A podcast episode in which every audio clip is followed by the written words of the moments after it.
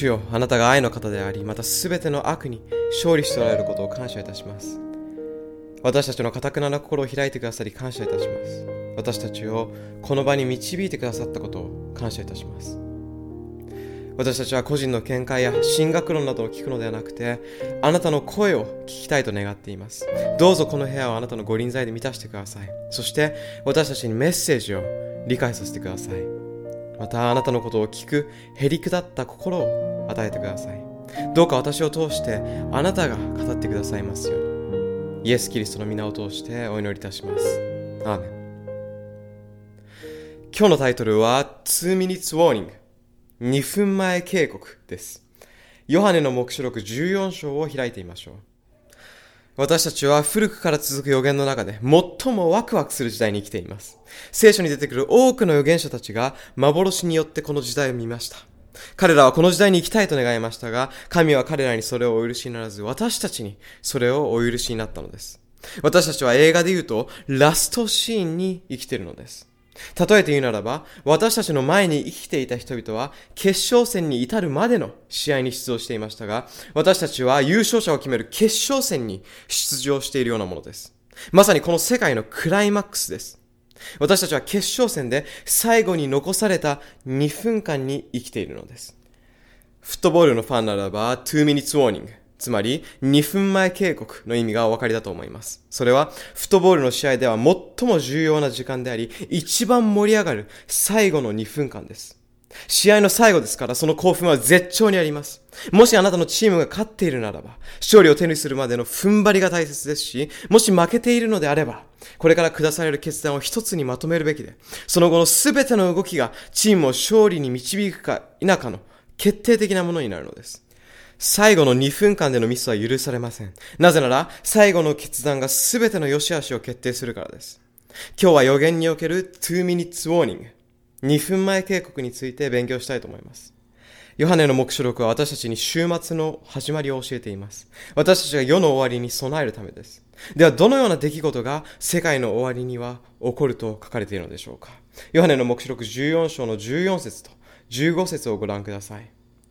また見ていると、身を白い雲があって、その雲の上に人の子のようなものが座しており、頭には金の冠をいただき、手には鋭い鎌を持っていた。するともう一人の見つかいが聖女から出てきて、雲の上に座している者に向かって大声で叫んだ。鎌を入れて刈り取りなさい。地の穀物は全く実り、刈り取るべき時が来た。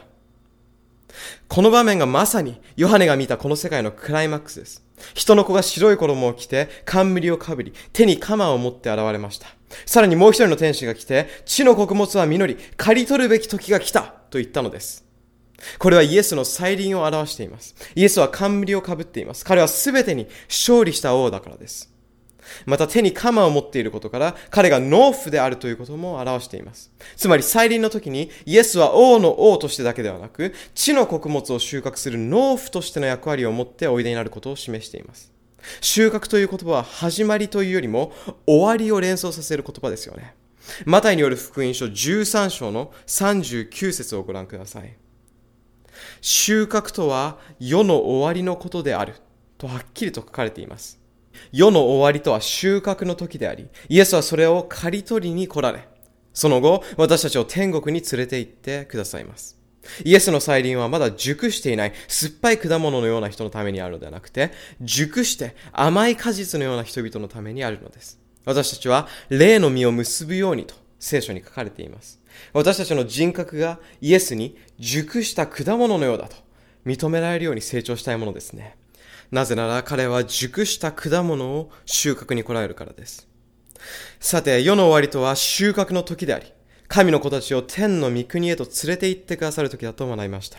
しかし愛の神は再び来られる前に、世界中に愛のメッセージである警告を発しています。そうすることにより世界中の人々が主の収穫の時に備えることができるからです。ヨハネの目視録14章の6節をご覧ください。私はもう一人の見つかいが中空を飛ぶのを見た。彼は地に住む者、すなわちあらゆる国民、部族、国語、民族に述べ伝えるために永遠の福音を携えてきて、とあります。このメッセージは世界中の人たちに収穫の時についての警告を与えていることがわかります。今お読みした聖句にも見つかいが出てきます。ここで見つかいと訳されている言葉は、言語のギリシャ語ではアンゲロスであり、単純に死者やメッセンジャーという意味です。死者、あるいはメッセンジャーはメッセージを携えている人のことです。この見つかいはどのようなメッセージを携えていたでしょうか？それは永遠の福音とあります。福音、それはつまり良き知らせのことなのです。これは恐れおののくような知らせではなくて永遠に続く良き知らせなのです。今日勉強する予言のメッセージは、良き知らせで私たちを幸せにするものなのです。なぜなら、ここに書かれている福音は、収穫に備え私たちを成熟させ、備えさせるものだからです。先ほどお読みした聖句には、あらゆる国民、部族、国語、民族に述べ伝えられると書いてありました。これは全世界に向けての警告だということがわかります。神はすべての人を愛し、少しでも多くの人を滅びから救うために準備させようとしているのです。さて、7節を見てみましょう。大声で言った。神を恐れ、神に栄光を着せよ。神の裁きの時が来たからである。天と地と海と水の源とを作られた方を不死をがめ。このメッセージは神の裁きの時について語っています。ここで見つかいたちは裁きの時が来たと言っています。さて今晩はこの裁きの時というものが一体何なのかを学びたいと思います。使徒行伝17章31節を開いてみましょう。使徒行伝17章31節です。神は義をもってこの世界を裁くためその日を定め、お選びになった方によってそれを成し遂げようとされている。すなわち、この方を死人の中から蘇らせ、その確証をすべての人に示されたのである。ここではっきりと書かれているように、神は義をもって世界を裁くための日を定めておられます。一体裁きの時とはいつ来るのでしょうか？では聖書の他の箇所を見てみましょう。使徒行伝24章の25節をお開きください。そこでパウロが正義、節制、未来の審判などについて論じていると、ペリクスは不安を感じてきていった。今日はこれで帰るがよい。また良い機会を得たら呼び出すことにする。ここで注目してほしいのは、パウロが裁きの時を未来の審判と言っていることです。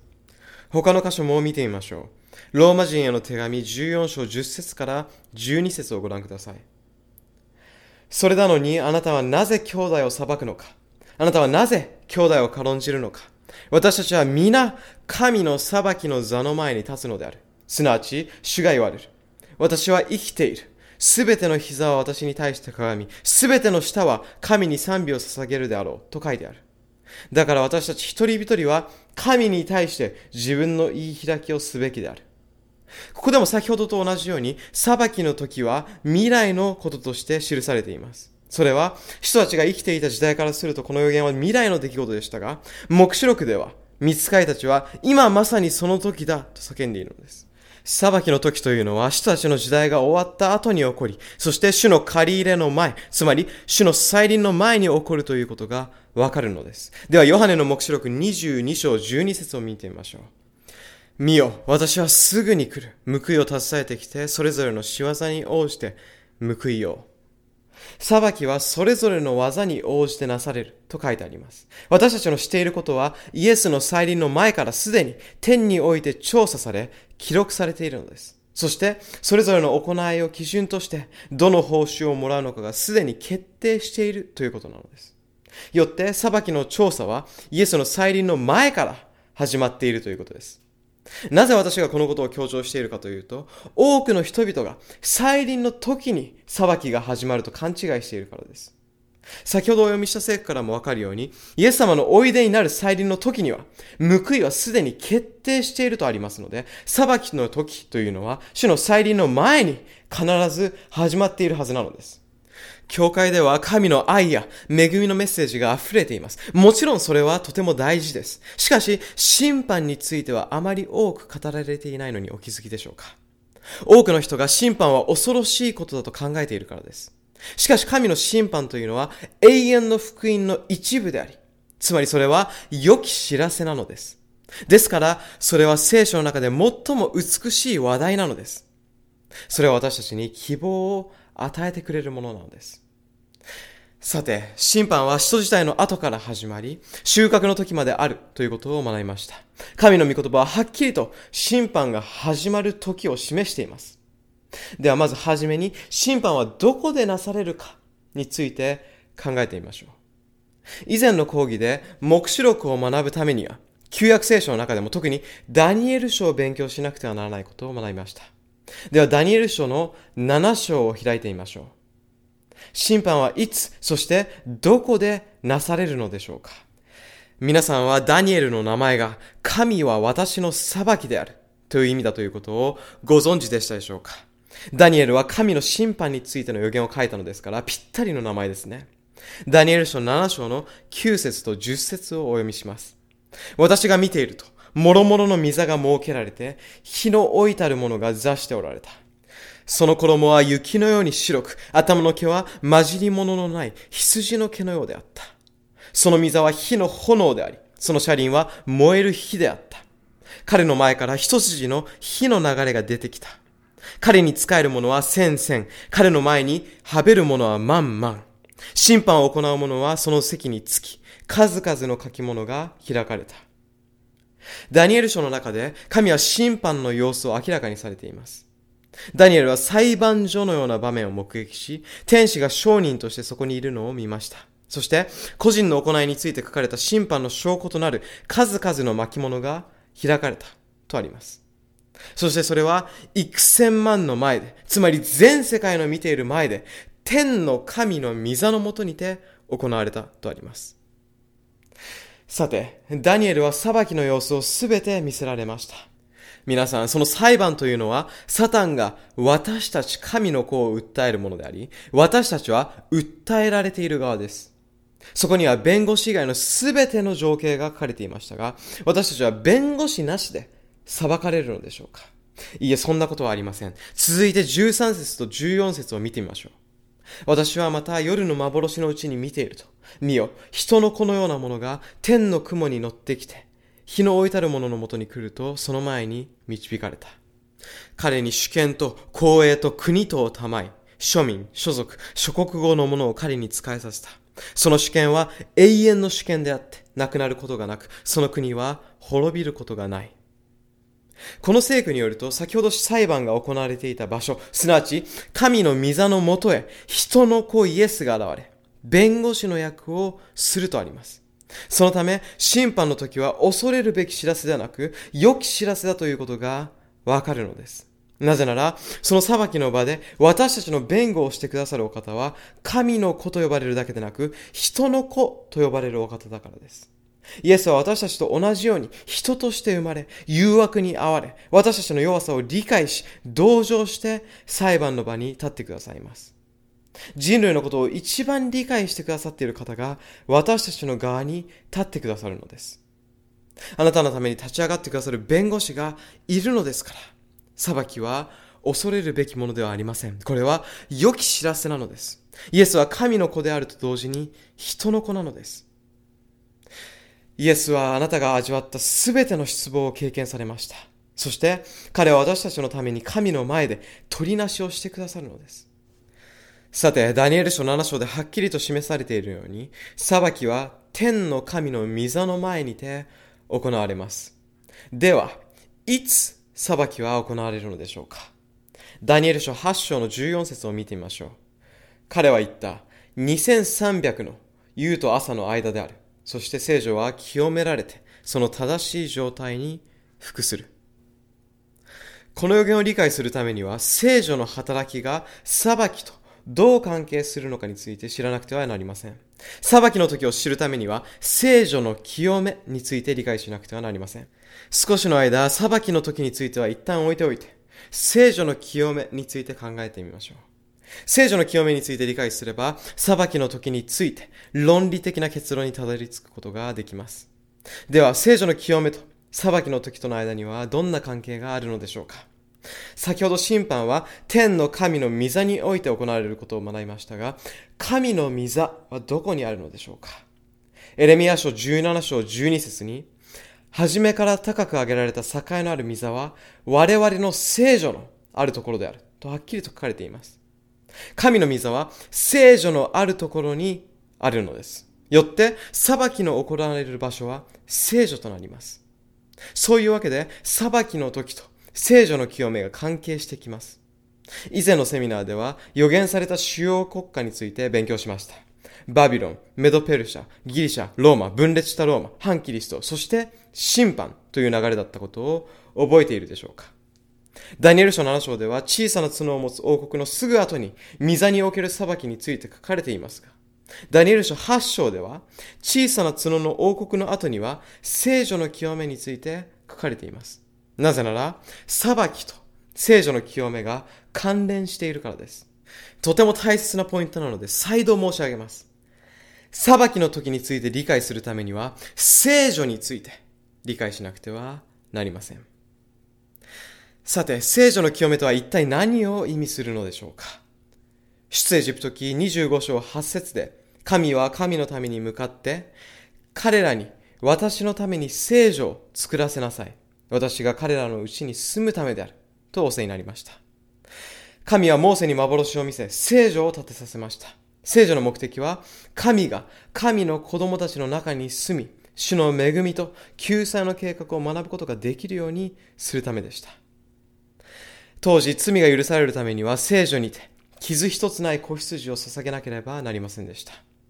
罪のない動物の頭に手を置き、罪を告白することで、その罪は象徴的にその動物に移されたのです。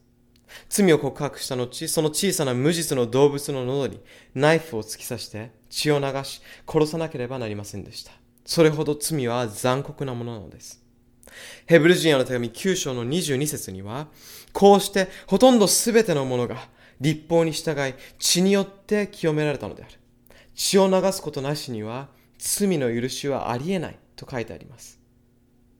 神が神のためにこのようなことを申し付けになったのは、罪とは良くないもので、ひどく血だらけで、結果死をもたらすものだということを教えるためでした。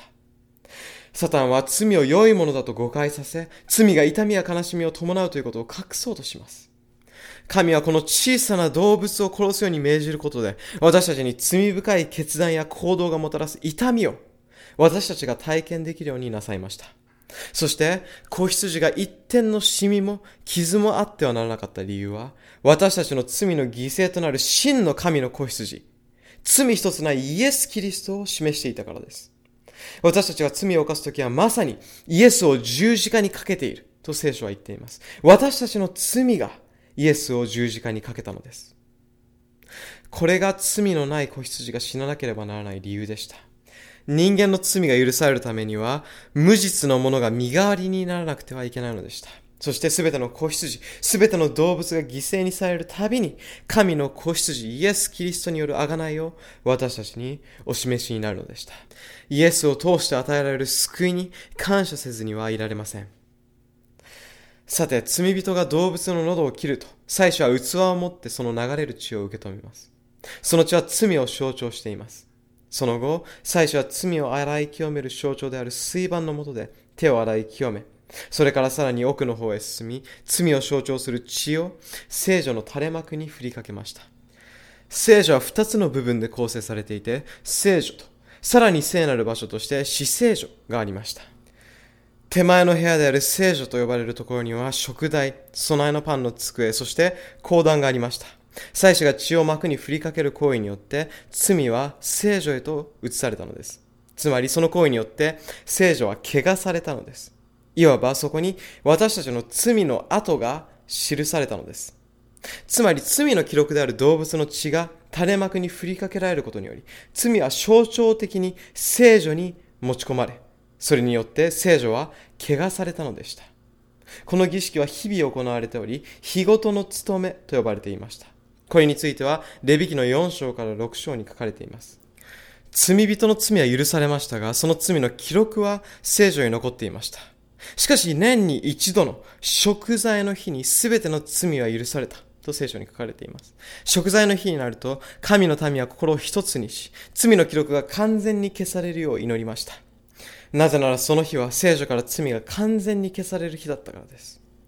この食材の日、または、あがないの日と呼ばれる特別な日には、大祭司は聖女だけではなくて、垂れ幕の向こう側にある死聖女に入りました。死聖所には契約の箱が置かれていました。契約の箱は内外が金で覆われている箱型のもので、その中には神の聖なる規律である実会が入っていました。契約の箱には揚げ蓋として金の平板が置かれていました。そこは憐れみの御座、または恵みの御座と呼ばれ、その両サイドに二人の天使が見守るように立っていて、その間には神の臨在に伴う栄光が宿っていました。その金の板が憐れみの御座と呼ばれる理由は、その上に宿るお方の栄光を表していたためであり、それはまさに神の御座を表していました。その神の御座が裁きの御座と呼ばれるのではなくて、憐れみの御座と呼ばれていることに感謝します。なぜならそこで裁きが行われるにもかかわらず、神はそれ以上に恵みと憐れみを表されているからです。私たちは裁きを恐れるべきではありません。神の恵みにより罪が完全に許されることを信じましょう。さて、食材の日はどれくらいの頻度でやってきましたか？そうです。年に一度だけです。年に一度、大祭司が犠牲の動物の血と共に死聖所に入り、それを憐れみの御座に振りかけるのです。そしてこの憐れみの御座に血を振りかける行為は、一年を通して積み重なった聖女にある罪の記録をきれいにするものなのです。この時こそ罪が永遠に消される時なのです。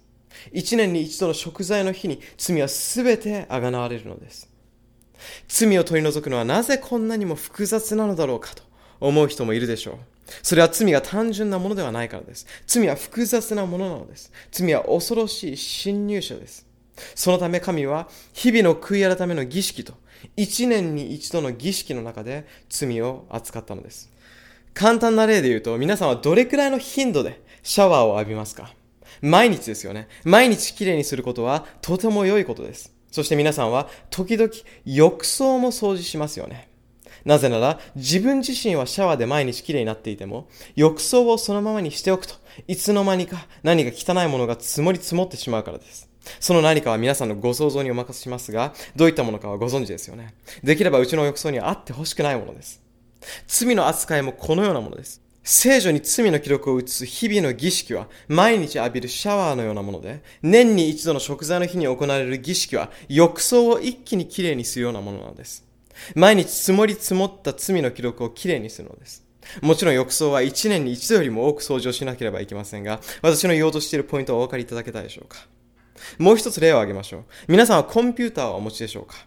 そのコンピューターのデスクトップにはいらないものをきれいにするためのとても便利なアイコンがありますよね。それはゴミ箱と呼ばれるアイコンです。必要ないものをドラッグしてその上に置くだけでいらないものを捨てることができます。そのゴミ箱の中にデスクトップ上のいらないものを捨てるとデスクトップ上はきれいに見えます。しかしその記録はどうでしょうか？ゴミ箱の中に残されたままですよね。ゴミ箱を空にする行為を行わない限り、その記録は残ったままです。聖女で行われる日々の儀式は、ゴミ箱に不必要なファイルを捨てるようなものです。その捨てたファイルは実際にはゴミ箱の中に残ったままです。年に一度の贖いの日に行われる儀式は、ゴミ箱を空にする行為にも似ていて、その日があるからこそ罪は完全に消え去るのです。聖書が記す聖書の清めとはこのようなことです。ご理解いただけましたでしょうか？ダニエルが語った2300の日の後に聖女が清められるまでという予言は、2300という期間が終わった後、食材の日があることを示しています。さて、ここで疑問なのは、裁きと食材が一体何の関係があるのかということです。面白いことにその二つは驚くほど関連しているのです。なぜなら、食材の日は単なる掃除の日ではなく、裁きの日でもあるからです。食材の日の10日前になると、イスラエルの民の間でトランペットが鳴り響き、祭司が聖女を清める食材の日に備え、心の中を探り、罪の許しを請う断食と祈りを捧げるように促しました。この特別な日に備え、すべての罪を告白し、悔い改めなくてはいけませんでした。レビキ16章の29節と30節にはこのように書かれています。お読みします。これはあなた方が永久に守るべき定めである。すなわち、7月になってその月の10日にあなた方は身を悩まし、何の仕事もしてはならない。この国に生まれた者も、あなた方のうちに宿っている気流者もそうしなければならない。この日にあなた方のため、あなた方を清めるために、あがないがなされ、あなた方は主の前に、諸々の罪が清められるからである。ここには7番目の月の10日目に、諸々の罪が清められると書いてあります。食材の日がいつなのかということがはっきりと記されています。神はその日に全ての罪が清められ、罪の記録が消し去られると言っています。そして、その準備のために民は心を悩まし、魂を探り、主よ、私の心の中にあなたに明け渡していないものがあればお示しください。そして、それを取り去るために、私を真の悔い改めへと導いてくださいと祈るのです。贖いの日に大祭司が死聖書で罪の記録を消し去るとき、聖女の外の人々は皆心を一つにして祈りました。大祭司が聖書の記録を清めている間に、イスラエルの民は自分の心を清めてもらおうと、悔い改めていたのでした。罪の清めは自分ではできませんから、ただただ真剣に、どうか私の罪を取り除いてくださいと、主に向かって祈ったのでした。大祭司と一緒に祈っている者だけが、死聖所で行われている罪の清めが与えられたのです。では、心を探ることをせず、祈らない者はどうなるのでしょうかこの日に無関心な人はどうなるのでしょうか？主に罪を取り除いてもらう代わりに、自身の罪にしがみつくことを選んだ人はどうなるのでしょうか？彼らにとっては、贖いの日は清めの日ではなく、裁きの日となったのです。レビキ23章29と30節をご覧ください。すべてその日に身を悩まさない者は、民のうちから立たれるであろう。また、すべてその日にどのような仕事をしても、その人を私は民のうちから滅ぼし去るであろう。ここにある立たれるという表現に注目してほしいと思います。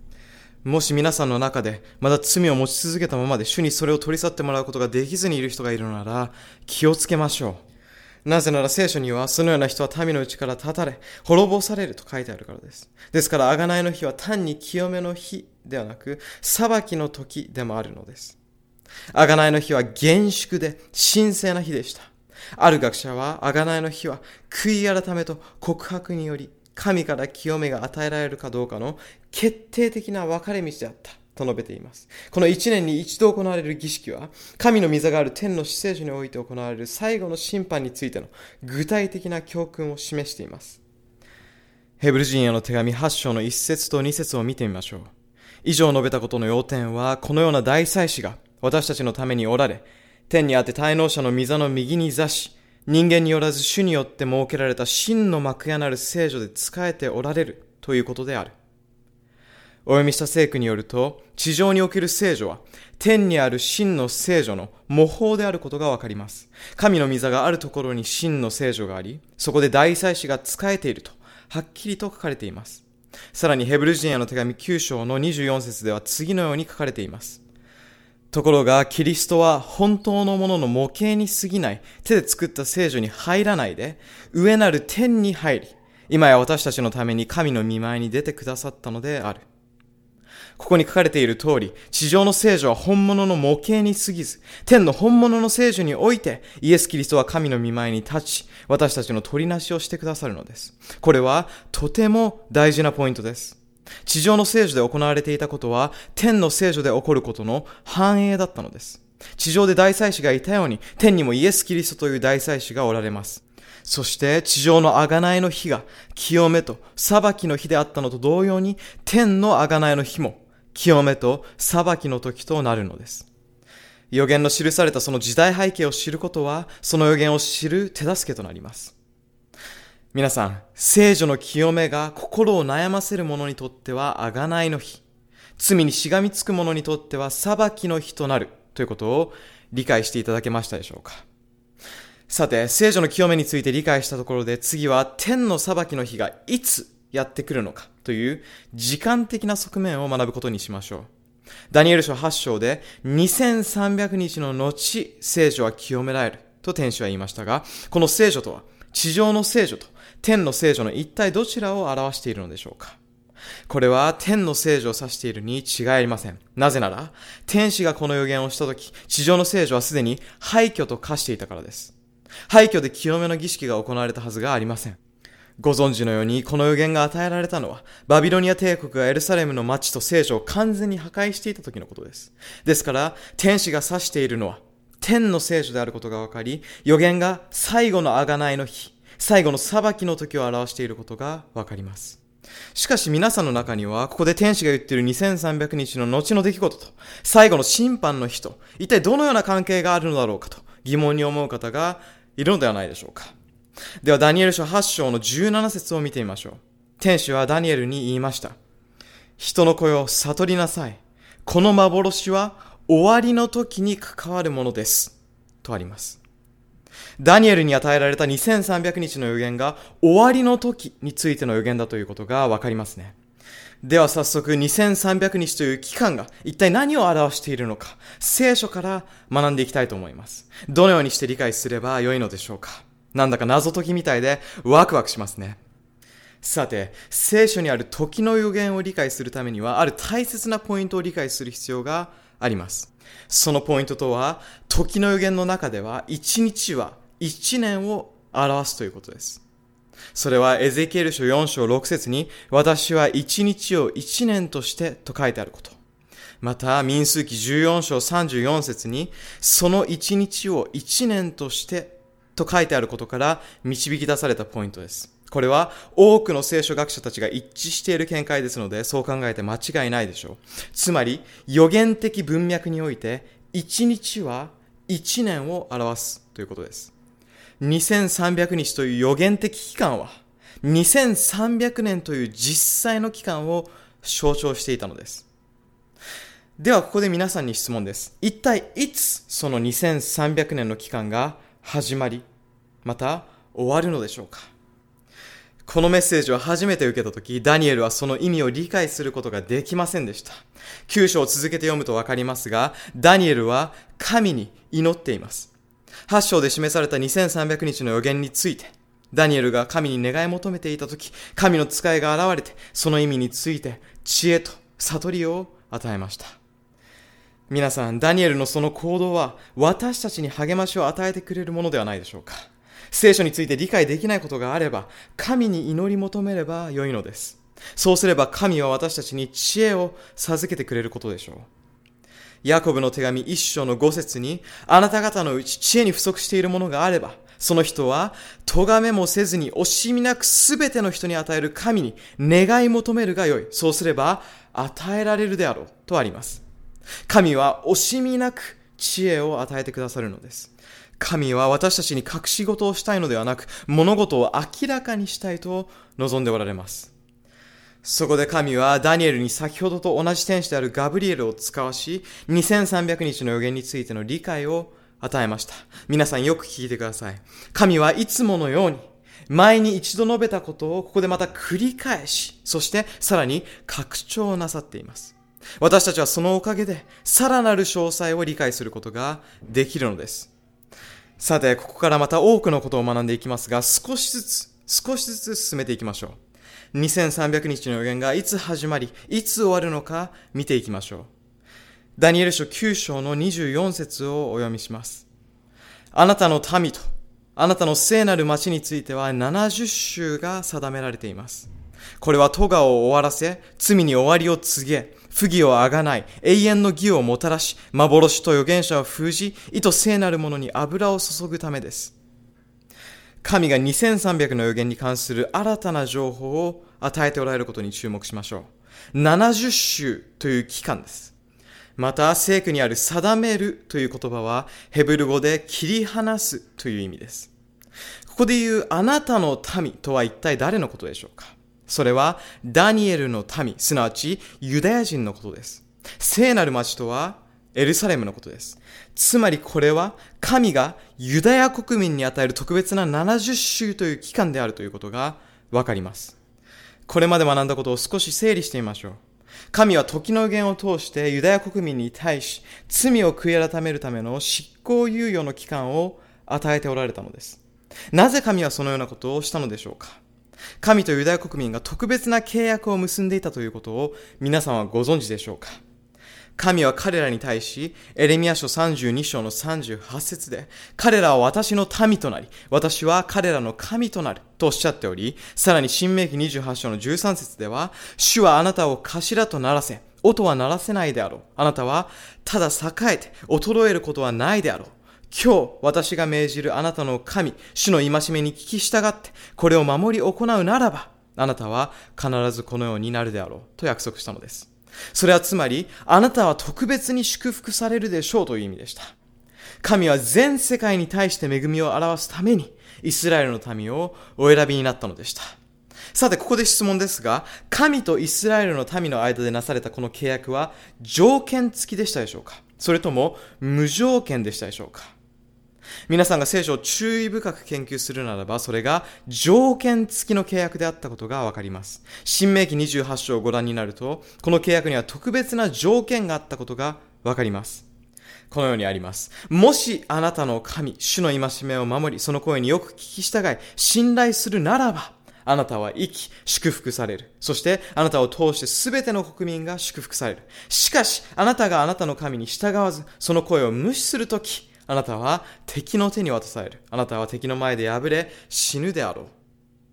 神がイスラエルの民と交わした契約は、神に従って生きるか、背いて死ぬかのどちらかであるという条件付きの契約でした。無条件の契約ではありませんでした。しかしながら、神の民は神の声に従いませんでした。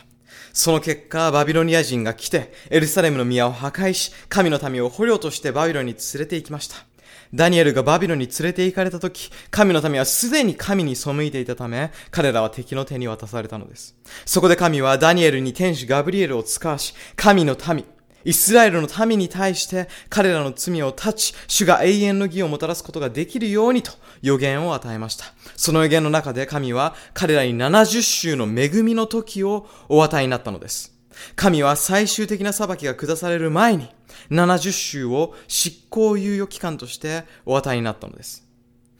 さて、ここに書かれてある70週という期間は一体どこから切り離されるのでしょうか聖書の中でこれよりも長い期間が予言されているのは2300日の予言だけです。よって2300日のうちの70週がそこから切り離されるということが考えられます。神は私たちが理解しやすいように2300日の時の予言をもう少し細かく説明してくださっているのです。さて、予言の表す70週とは実際には一体どれくらいの期間となるのでしょうか先ほど予言の1日は実際の1年にあたると学びました。その方法で計算すると、予言の70週とは一体何年となるでしょうか ?1 週間は7日あるので、7日かける70は予言的な490日、つまり実際の490年となります。ところで皆さん、ペテロがイエスに、主よ、兄弟が私に対して罪を犯した場合、幾度許さねばなりませんか？七旅までですか？と尋ねた聖書の場面をご存知でしょうか？その時ペトロは自信満々でした。自分は7回まで許せる広い心を持っているぞと。しかしイエスの答えは何だったでしょうか七旅を70倍するまでにしなさいとおっしゃいました。7の70倍、つまり490回です。実はここでもイエスは神がご自分の民に与えておられる執行猶予期間が何年であるかを話していたのです。7の70倍、それだけ長い期間を神はご自分の民に恵みとしてお与えになったのでした。聖書は私たちが思っているよりもはるかに深いということがわかりますね。ここで今勉強したことを復習してみましょう。私たちは天の聖女の清めが2300年の後なされるということを学びました。清めの日は裁きの日でもあるということを学びました。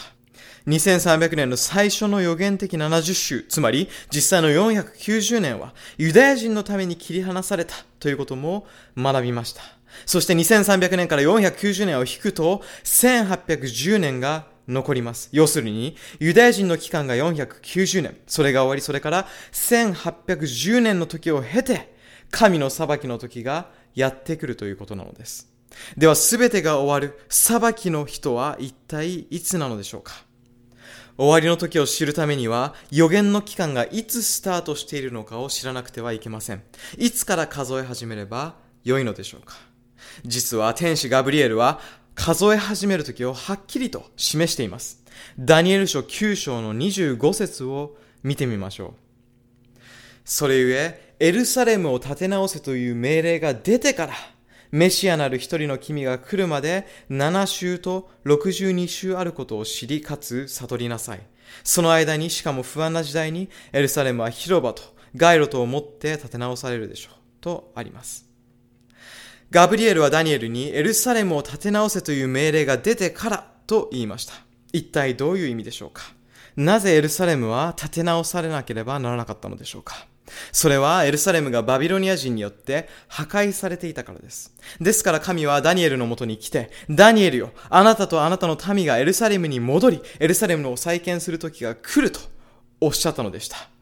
エルサレムを建て直せという命令が出るその時こそ、私たちが時の予言を数え始める時だと聖書は述べています。そしてその時とは、ネヘミヤの時代にやってきました。先に進む前にもう一度25節を読んでみましょう。それゆえエルサレムを建て直せという命令が出てから、メシアなる一人の君が来るまでとあります。さて、このメシアなる君とは一体誰のことでしょうか？そうです。イエス・キリストのことです。なぜ私たちが時の予言を勉強しているのか覚えていますでしょうか？キリストが中心である予言を学ぶことで、私たちはさらにキリストの愛を理解することができるからです。時の予言を理解することは神の救済の計画を知る上でとても大切なのです。私たちはユダヤ国民に対して与えられた70週の予言について学びました。それはエルサレムを再建するよう命じられた時から始まっています。さて、エルサレムの再建が命じられたのはいつでしょうか？エズラ記7章の13節を歴史と照らし合わせてみると、エルサレム再建の命令は紀元前457年に出されたとわかります。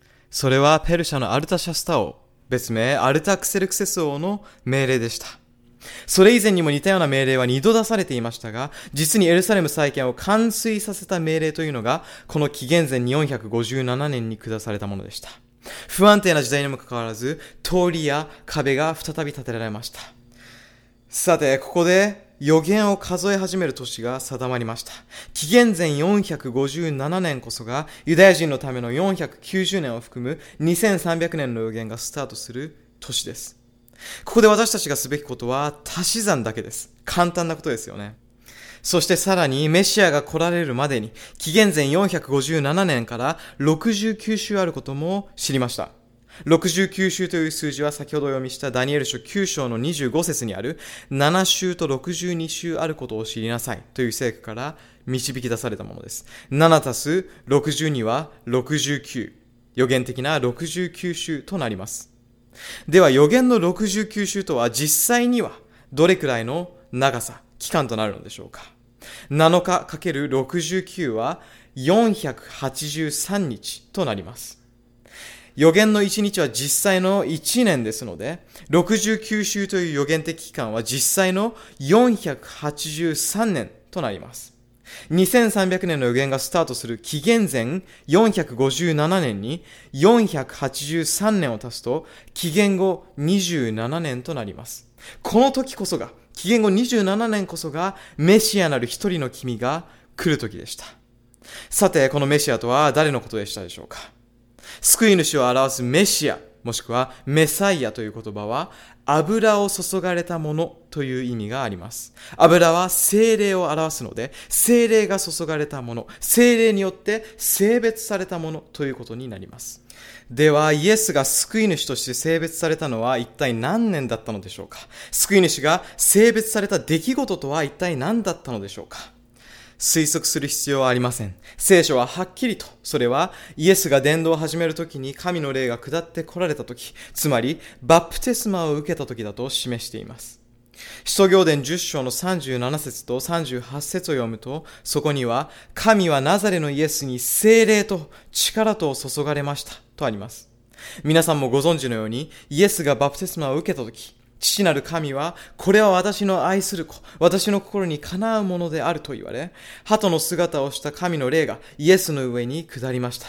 それはイエスが伝道を始めるために特別に性別されたという印だったのです。さて、イエスのバプテスマはいつ行われましたか予言によりますと、それは紀元後27年となるはずです。ルカによる福音書3章の1節と21節に、皇帝テベリオ在位の第15年、イエスもバプテスマを受けて祈っておられると天が開けてと書いてあります。皇帝テベリオ、もしくはティベリウス、在15年というのを調べてみますと、ちょうど紀元後27年となります。イエスがバプテスマを受けられたのはまさしく紀元後27年のことだったのです。まさに予言通りでした。さて皆さんの中には、イエスはなぜ伝道を始めるのを大人になるまで待っていたのだろうかと疑問に思ったことがある人もいるのではないでしょうか。それはダニエル書9章の救い主に関する予言を成就するためだったのです。彼は予言通り紀元後27年にバプテスマを受け、伝道を始められたのでした。神は常に約束をお守りになることがわかります。イエスは常に時間通りに来られます。決して遅れることはありません。イエスがバプテスマを受けた後に語られた説教はどういう内容だったでしょうか？マルコによる福音書1章の15節にはこう書かれています。時は満ちた。神の国は近づいた。悔い改めて福音を信ぜよ。時は満ちたとは一体何の時のことでしょうか？イエスは何について話しているのでしょうか？実はイエスはここでダニエル書9章の予言のことを語っておられるのです。さあ、予言を成就するために私は来た。私こそ救い主であると伝えているのです。時は満ちた。神の国は近づいた。悔い改めて福音を信ぜよ。とてもワクワクする出来事ではないでしょうか。余談ですが、ユダヤ教のラビたちの中には、ダニエル書9章の予言を詳しく学び、計算しようとする者に対して波紋を言い渡そうとする者がいました。なぜだかわかりますか？それは予言があまりにもはっきりとイエス・キリストこそが真の救い主であると示しており、その事実を受け入れたくなかったからです。では、皆さんが予言を完全に理解できるよう復習してみましょう。私たちは紀元前457年にアルタシャスタ王によって与えられたエルサレム再建の命令の時からユダヤの民に与えられた70週の猶予期間がスタートすることについて学びました。紀元前457年から69週が経った後、イエスのバプテスマが行われ、救い主が性別されたことについて学びました。70週のうち69週終わったとすると、残りちょうど1週あることがわかります。私たちはこの残りの1週という期間にさらに素晴らしい予言を見ることができます。が、その前に質問です。常識的に考えて、69の後に来る数字は何でしょうか？70ですよね。では70という数字は69のすぐ後に来るでしょうかしばらく間が空いたり、他の数がその間に来たりするでしょうかいいえ、もちろんすぐ後に来ますよね。不思議なことに多くの人はこの最後の70週と69週とを分けて考えています。69という数字のすぐ後に70が来ると信じていないのです。多くの人が70週から69週を引いた残りの1週をずっと先の未来に起こることだと信じています。今まで時の流れの通りに予言が成就したにもかかわらず、その残りの1週だけ別に分けて考えているのです。不自然だと思いませんか？そしてさらに予言をイエス・キリストに当てはめるのではなく、反キリストに当てはめて信じているのです。多くの本や映画、また神学者、クリスチャンがこのような考えを持っているのです。1週間は7日です。予言的7日は実際の7年と考えて計算する方法は私たちと一緒ですが、彼らはこれを未来に起こるであろう7年間の大観難時代として捉えているのです。マタイによる福音書でイエスがこの世の終わりについて語ったように、もちろん辛くひどい観難は起こるでしょうが、それはこの予言で表されているものではありません。なぜなら、70週の予言は未来の予言ではなくて、イエス・キリストについての予言だからです。それを間違ってはいけません。では70週目には何が起こると書かれているでしょうかダニエル書9章の26節をご覧ください。その62週の後にメシアは立たれるでしょう。ただし自分のためではありません。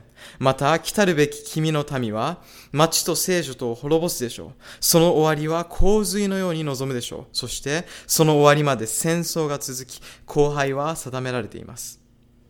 簡単に言い換えますと、メシアであるイエスは自分のためではなく、私たちのために命を絶たれると言っているのです。その後、再び聖女は破壊されるとのことです。バビロンから帰還した後に再建された聖女は実際に紀元後70年にローマの軍隊により破壊されたと歴史が証明しています。ですからこの予言はその時の聖女と町の破壊について述べているのです。さらに27節を見てみましょう。彼は一周の間多くの者と固く契約を結ぶでしょうとあります。ここにある彼とは誰のことでしょうか？それは反キリストではなくイエス・キリストのことを言っています。どうしてそれがイエスだと断言できるのかというと、聖書にそう書かれているからです。マラキ書3章の一節に、またあなた方が求めるところの主はたちまちその宮に来る。見よ、あなた方の喜ぶ契約の使者が来ると万軍の主が言われるとあります。つまり契約の使者こそ主イエスご自身であり、民が喜ぶ契約を携えてくることを言っているのです。イエスはご自分の伝道の対象を主にユダヤ人に絞られました。それは、イエスが伝道を始めた時には、まだユダヤ人に与えられていた期間が一周つまり実際の7年間残っていて、まずご自分の民をご自身のもとに引き寄せ、少しでも多くのユダヤ人と契約を結ぼうとされていたからです。ローマ人への手紙15章8節を開いてください。私は言う。キリストは神の真実を明らかにするために割礼のあるものしもべとなられた。それは父祖たちの受けた約束を保証するとともにとあります。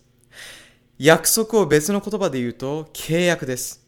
また、割礼のあるものとはユダヤ人を表します。つまりイエスはユダヤの民との契約をさらに強く結び直す働き手となったということです。また、ダニエル書9章の27節には、彼は一周の間多くの者と固く契約を結ぶでしょう。そして彼はその週の半ばに犠牲と供え物とを廃するでしょうと書いてあります。ここにある彼とはイエスのことです。70週目の週の半ばにキリストは十字架によってご自身が犠牲として亡くなられることで、その象徴であった犠牲と供え物とを廃されたのです。ここで少し今まで学んだことをおさらいしてみましょう。私たちはアルタシャスタ王がユダヤ人に神の宮を再建するよう命令を下した紀元前457年からユダヤ人のための70週が始まったと学びました。69週間、実際の年数で言うと、483年が経つと、紀元後27年になります。そしてその年にバプテスマによってイエスは性別されました。そこで残りのもう一周、つまり7年が残っていますが、その週の半ば、救い主は犠牲と供え物を廃すると予言されていました。3年半の働きの後、イエスはそれまで行われていた聖女での犠牲と供え物を廃止されました。それはご自身が十字架にかけられ、犠牲となることで、これまでの犠牲制度の必要がなくなったことを表しています。さて、7年の半分はいくつでしょうか ?3 年半ですね。イエスの伝道した期間は一体どれくらいだったでしょうか？予言の通り、ちょうど3年と半年でした。驚くほど全てが予言通りに成就してきたわけです。聖書にはイエスの民、ユダヤ人は彼を受け入れなかったとあります。王として冠をかぶせるのではなく、罪人として茨の冠をかぶせ、死に至らしめたとあります。イエスが十字架上で命を絶たれた時、彼は我が神、我が神、どうして私をお見捨てになったのですか？と言われました。彼が立たれたのは彼自身のためではありませんでした。イエスは生涯一度も罪を犯したことがありませんでしたが、私とあなたの代わりに立たれたのです。なぜだと思いますか？それは、そうすることによって、私たちが神と和解し、私たちの罪があがなわれるためでした。メシアは命を絶たれると予言にありますが、それはつまり、イエスが私たちが永遠に生きるための身代わりとなったということです。イエスに感謝しようではありませんか？皆さん、イエスが十字架にかけられた時の最後の言葉は何だったか覚えていますか？すべてが終わったでした。それは犠牲と供え物が全て終わったということで予言の成就を示した言葉だったのです。イエスこそ真の捧げ物だったのです。ではイエスがお亡くなりになった瞬間何が起こったでしょうかマルコによる福音書15章の38節には神の宮の幕が上から下まで真っ二つに裂けたとあります。下から上に裂けたのではなく、上から下に裂けたのは、これが人の手によってなされたのではないということを表しています。これは神ご自身の御心によって、犠牲と備え物とがその働きを終えたということを示しています。イエスが十字架にかかった日は杉越祭の日でした。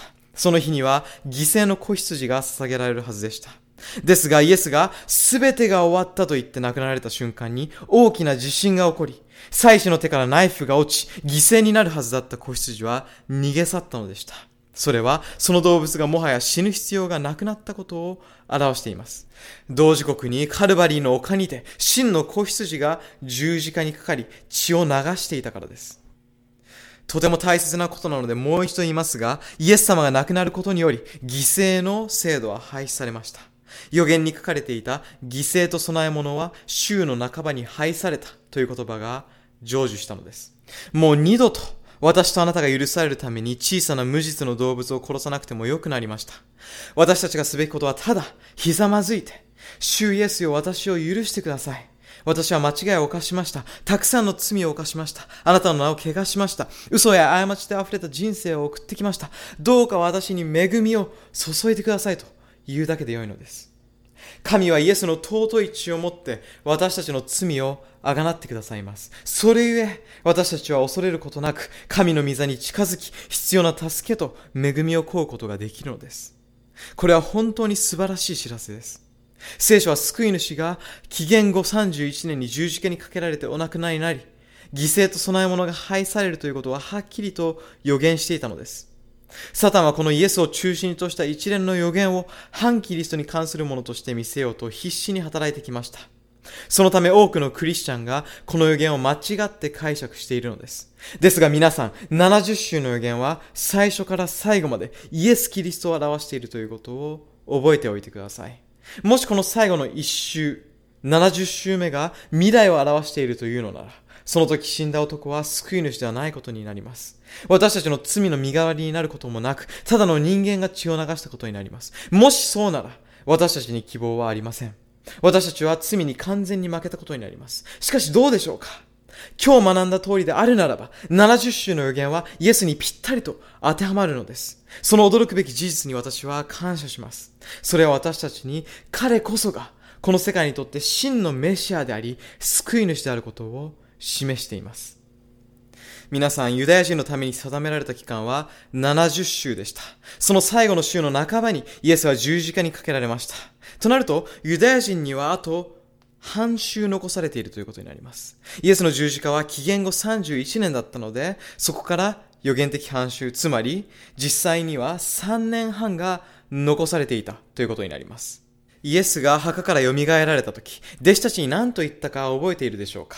使徒行伝一章八節に、エルサレム、ユダヤとサマリアの全土、さらに地の果てまで私の証人となるであろうと書かれています。しかし、猶予期間である3年半が経っても、神の民は救い主について信じませんでした。予言によると、ユダヤの民と結ばれた神の契約は、紀元後34年に終わることになります。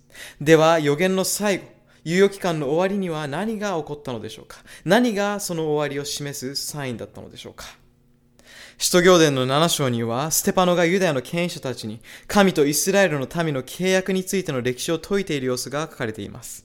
彼はユダヤの民、権力者、宗教的指導者たちに対して、救い主を十字架にかけたことについて訴え、彼らに悔い改めるよう嘆願したのです。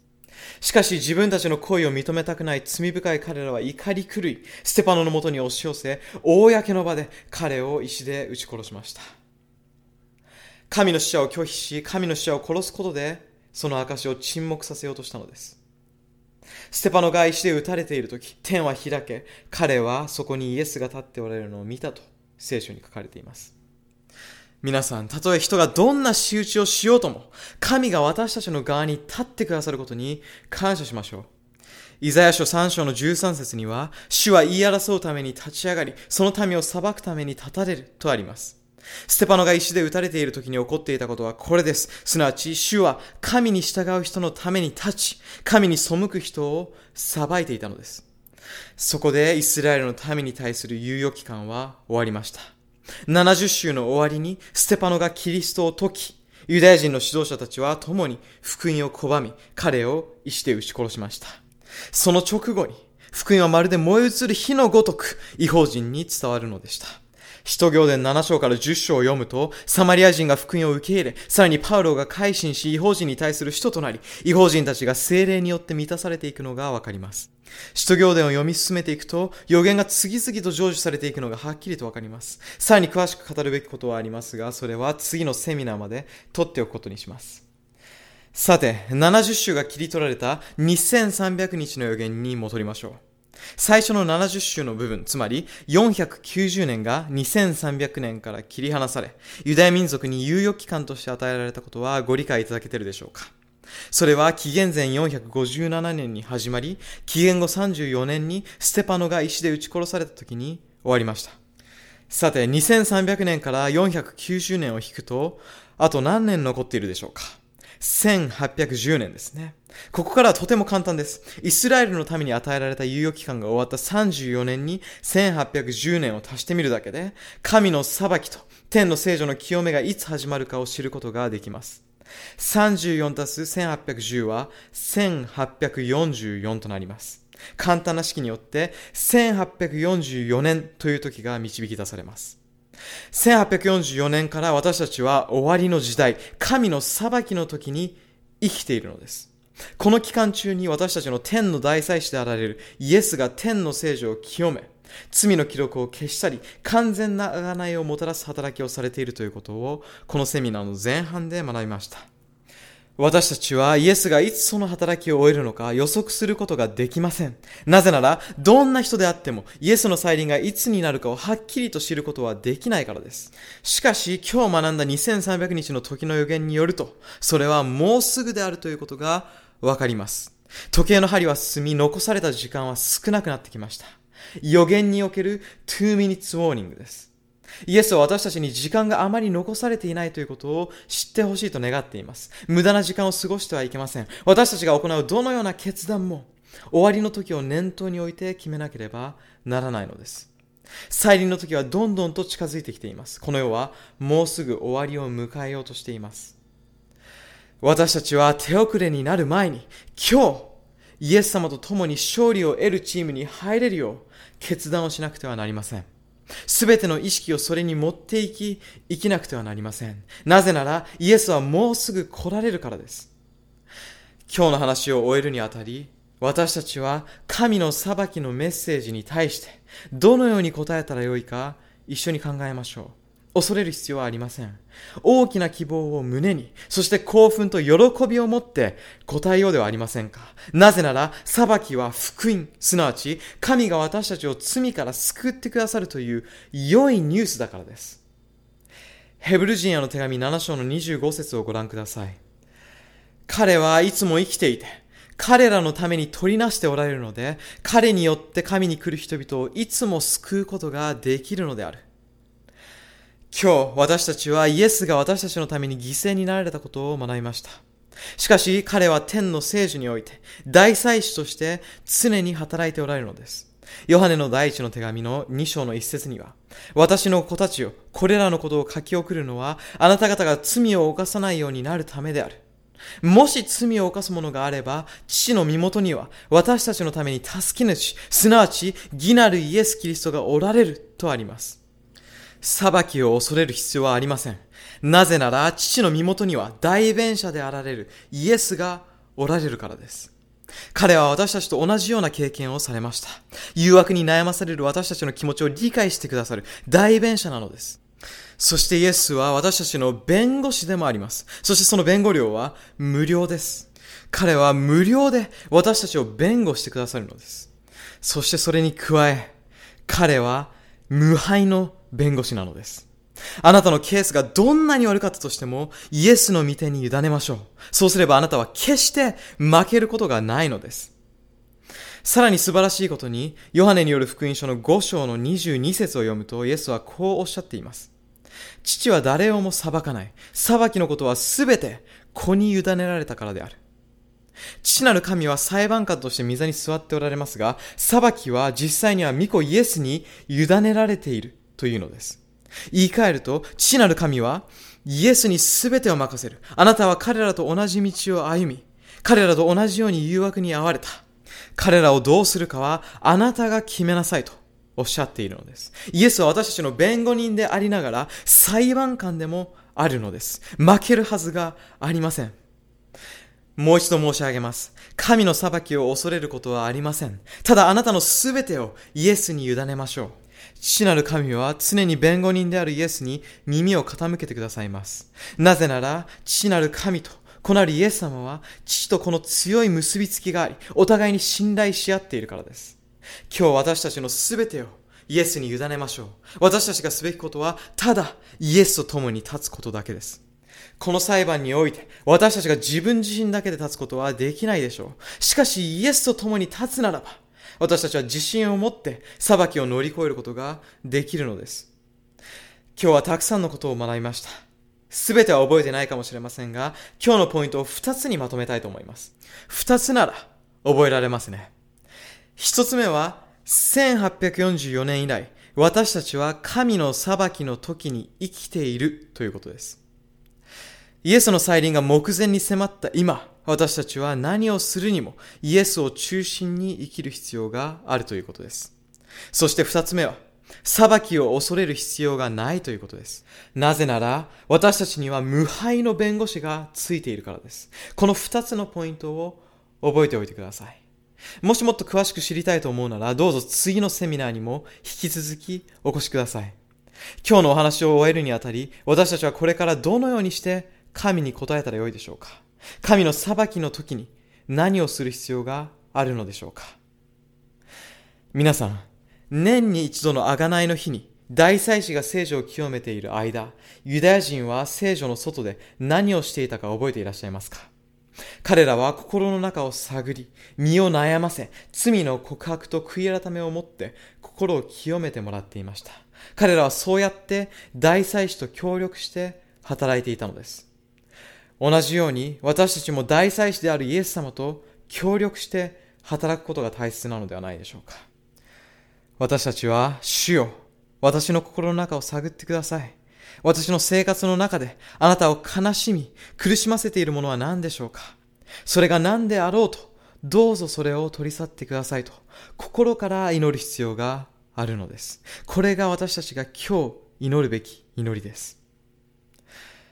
今日開く最後の聖句は、詩編139編の23節と24節です。読みながら共に祈りましょう。神よ、どうか私を探って、我が心を知り、私を試みて、我が諸々の思いを知ってください。私に悪しき道のあるかないかを見て、私を常しえの道に導いてください。心はとても移り変わりやすいものです。私たちは時に、主よ、私はあなたのために死ぬ覚悟があります。と言いながら、夜が明けるまでに三度キリストを拒んだペテロのようになることがあります。私たちは自分自身の心さえわからなくなる時があります。ですから主よ、私の心を探ってくださいと祈るべきなのです。天の御座の前には私たちのために深い愛を持って取りなしてくださる素晴らしい大祭司がおられます。彼の手のひらには、そして彼の心には私たち一人一人の名が刻まれているのです。イエスの尊い犠牲による救いを信じましょう。彼の偉大な愛により頼みましょう。皆さんはイエスに感謝しているでしょうか？イエスは私たちのために死なれただけでなく、今もなお生きておられる方です。イエスをあなたの犠牲と供え物としてだけでなく、天の大祭司、裁きにおける弁護人として受け入れたい方はいるでしょうか？それがあなたの祈りでしょうか？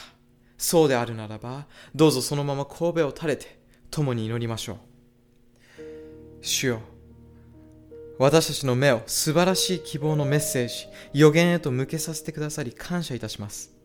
私たちのために犠牲となった私たちの弁護人、そして大祭司となられたイエス様を感謝いたします。なんと素晴らしいメッセージでしょうか？サタンの私たちに対する攻撃がいかに強く激しくともあなたが守り導いてくださること、そしてイエス様の血で私たちの罪をあがなってくださることを感謝いたします。今日、私たちはあなたの見業、イエス様の愛、そして聖書の予言を信じます。どうか私たちを受け入れてください。いかに私たちに問題があろうとも、どうぞ私たちの命をあなたの手で守り、導き、祝福してください。またこれから先どうぞ私たちをあなたが望むような人に変えてください私たちの心を探ってくださいあなたに痛みを与えるような悪い考えや行いがあればどうぞそれらを取り除いてくださいそしてまた明日の夜また予言のメッセージを勉強することができますようにどうか私たちの心を開き、精霊を持って一歩一歩導いてください。